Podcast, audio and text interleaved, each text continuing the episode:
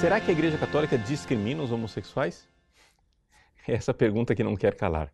Muitas pessoas se perguntam, padre, a Igreja defende os negros na discriminação racial, por que, é que a Igreja não faz a mesma coisa com os homossexuais?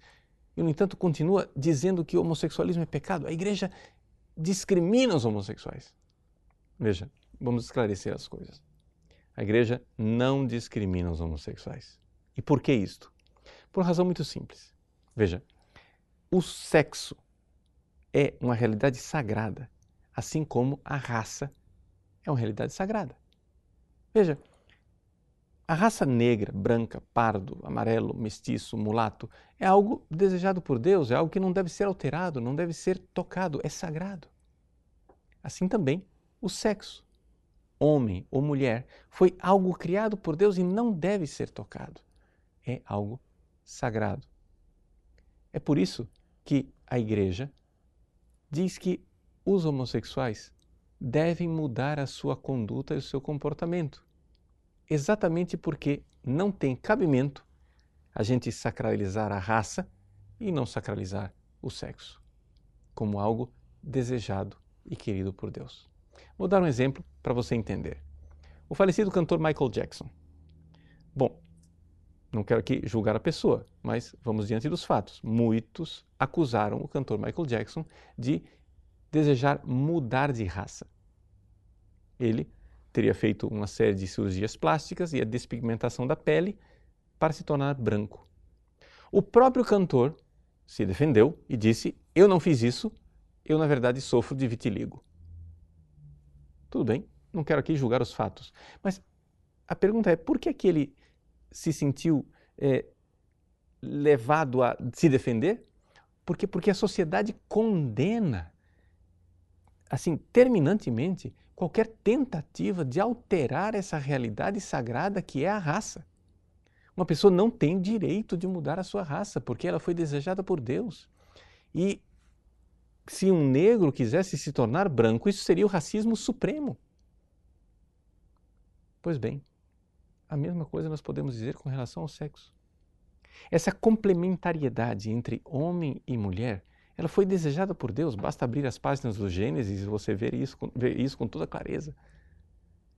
A sexualidade humana, no entanto, ferida pelo pecado original, tem inúmeras tendências.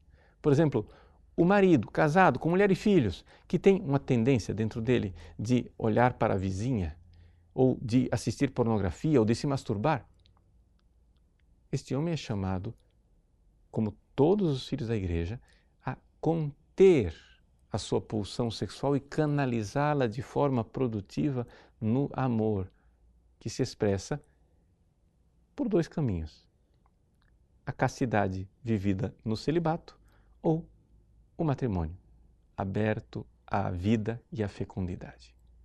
Por isso, todos os filhos da igreja são chamados a isto.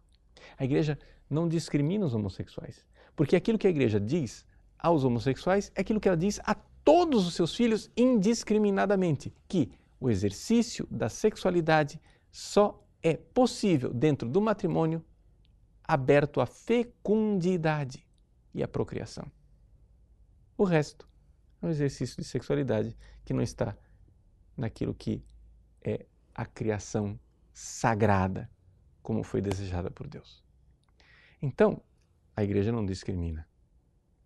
Você chega e diz assim, mas Padre Paulo, essa posição que o senhor está colocando, ela é intolerante retrógrada e não está em comunhão com o Papa Francisco. Porque o Papa Francisco disse no avião, quem sou eu para julgar? E eu digo, e você leu a frase que veio logo em seguida? Ele disse, quem sou eu para julgar? O catecismo da Igreja Católica explica isto muito bem. Se você vai fazer camisetinhas com quem sou eu para julgar, ponha embaixo também o catecismo da Igreja Católica explica isto muito bem. E ainda anote aí o número para que você saiba onde que o catecismo diz isto. O catecismo que o Papa estava se referindo diz que evitar-se-á para com os homossexuais todo sinal de discriminação injusta. Ou seja, essas pessoas devem ser é, acolhidos no tecido da sociedade, como ninguém deveria discriminar o Michael Jackson, porque, teoricamente, quis mudar de raça.